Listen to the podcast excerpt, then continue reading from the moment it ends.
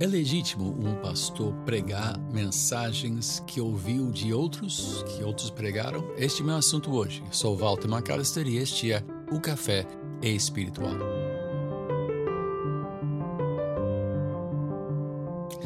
Segue a história de que Benjamin Franklin, um dos arquitetos da Constituição Americana, e conhecido uh, pelas suas escritas, pelos seus artigos e livros, Benjamin Franklin aprendeu a escrever copiando as grandes obras da literatura à mão.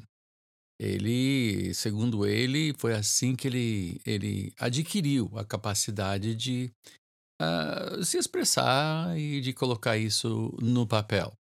Eu mesmo, quando comecei a pregar, eu, embora eu tivesse na escola bíblica no Canadá, uma escola bíblica pentecostal, tivesse feito um curso de homilética, Uh, eu, eu, confesso que quando eu comecei a pregar, eu, eu pegava as mensagens do meu pai, que ele pregava na sede em Botafogo, e eu estava pastoreando uma nova igreja, plantei uma igreja uh, no Meier, na zona norte do Rio de Janeiro, e eu pegava a gravação naquela época, fita cassete, né? É, muita gente nem sabe o que é isso hoje em dia. Mas eu, eu ouvia a mensagem, pegava a mensagem dele de domingo, eu ouvia, anotava tudo e adaptava isso para a igreja local e pregava a mensagem. E ele uh, então, seguia sempre séries de mensagens, eu seguindo, pelo menos domingo de manhã. Outros cultos eu fazia outras coisas, mas o domingo de manhã eu simplesmente pegava a mensagem do meu pai, o meu bispo, e meu pai, e pregava essa mensagem assim que eu trabalhei né, essa mensagem, eu pregava, até que finalmente na série ele tomou um rumo e eu. Hum, eu, eu pensei, não, eu não vou por esse rumo, não. Eu vou por outro caminho. E aí a gente, de, certa mo de certo modo, é, é, se separou né, né, na, na, na linha de pregação.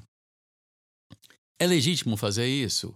Bom, no meu caso, foi o que me ajudou a aprender a pregar inicialmente. Não era pregação expositiva, era pregação temática e sempre dentro de uma série de mensagens. Meu pai tinha esse costume de pregar uh, cinco, seis, às vezes uma dúzia de mensagens dentro de um assunto, ou pregação, ou evangelismo, ou alguma coisa nesse sentido. Hoje em dia já existem.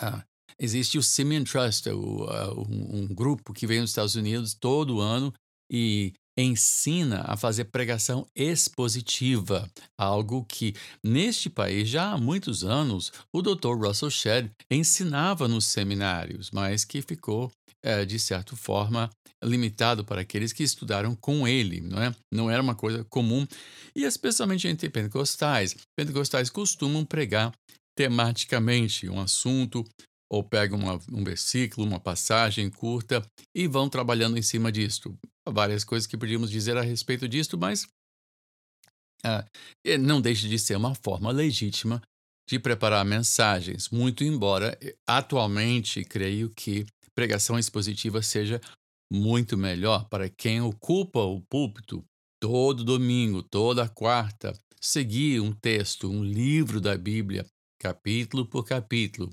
perícope por perícope, ou seja, por passagem por passagem. Às vezes não é uma é um capítulo inteiro, às vezes é metade de um capítulo. Mas vamos lá. Você ouve uma mensagem, uma mensagem maravilhosa, você fica tremendamente impressionado com essa mensagem, de repente você fala inglês e você ouve uma mensagem em inglês e você sabe que seu povo não vai ter acesso a essa mensagem, mas você gostaria muito que seu povo tivesse acesso àquilo que abençoou a sua vida. O que, que você deve fazer para não cair na acusação de plágio? Sim, porque existe plágio dentro da prega, da, da, do mundo de pregação que se você pegar todas as passagens, todas as conclusões, todos os pressupostos, todas as ilustrações e simplesmente pregar aquela mensagem ipsis literis, então você está plagiando a mensagem do outro.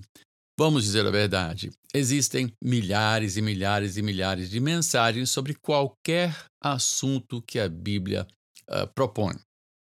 Então, ser original uh, é uma é, é, digamos, é um exercício em frustração. Alguém vai dizer, ah, eu ouvi alguém pregar assim e tal, né? E, uh, uh, e claro, porque não tem assunto que não tenha sido exposto muitas e muitas vezes. Mas você, como pastor, você quer alimentar seu povo e você ouve uma mensagem, vai lá, de alguém, né? E você fica impressionado e você quer levar isso para o seu povo.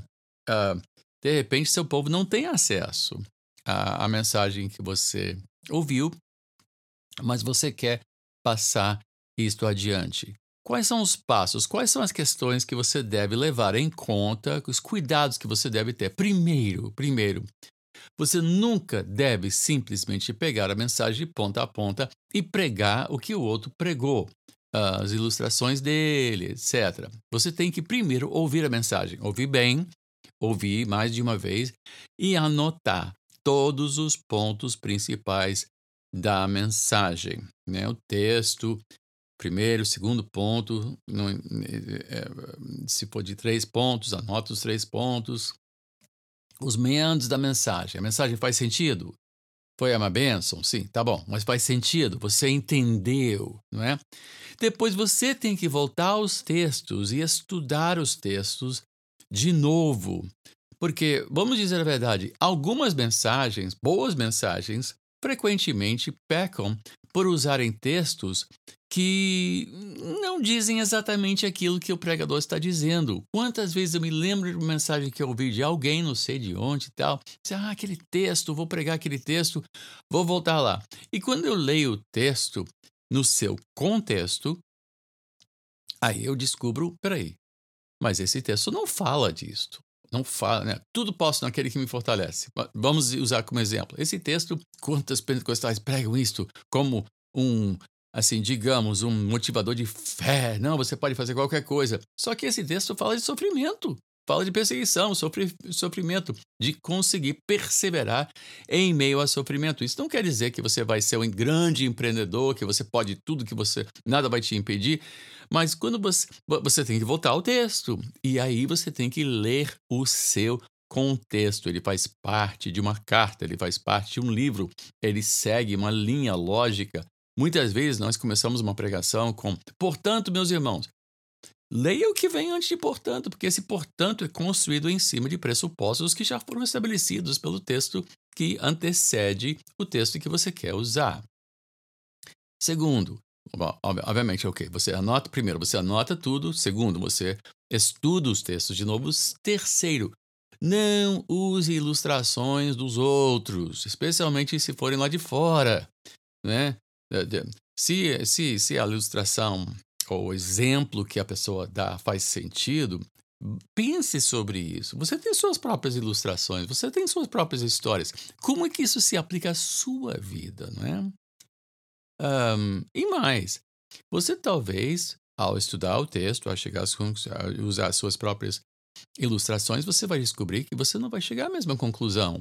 Ou talvez ter a mesma aplicação que o pregador que você ouviu, que você gostou, tem.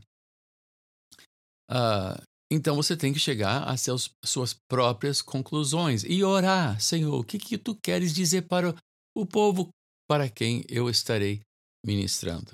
A mensagem, trabalhando a mensagem assim, no fim, essa mensagem será sua. Não será simplesmente um xerox, né? um Ctrl C, um Ctrl V, para quem entende esse papo de, de, de, de, computador, não é? Onde você está simplesmente copiando, fazendo um xerox de alguém. Não pode.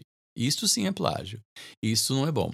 Mas se você ouvir uma mensagem, anotou, pensa, voltar aos textos, pense em como isso se aplica ao seu povo, como que isso se aplica à sua vida, aí sim você pode muito bem ter, usar a mensagem de outro como uma base ou uma orientação geral para os seus próprios estudos.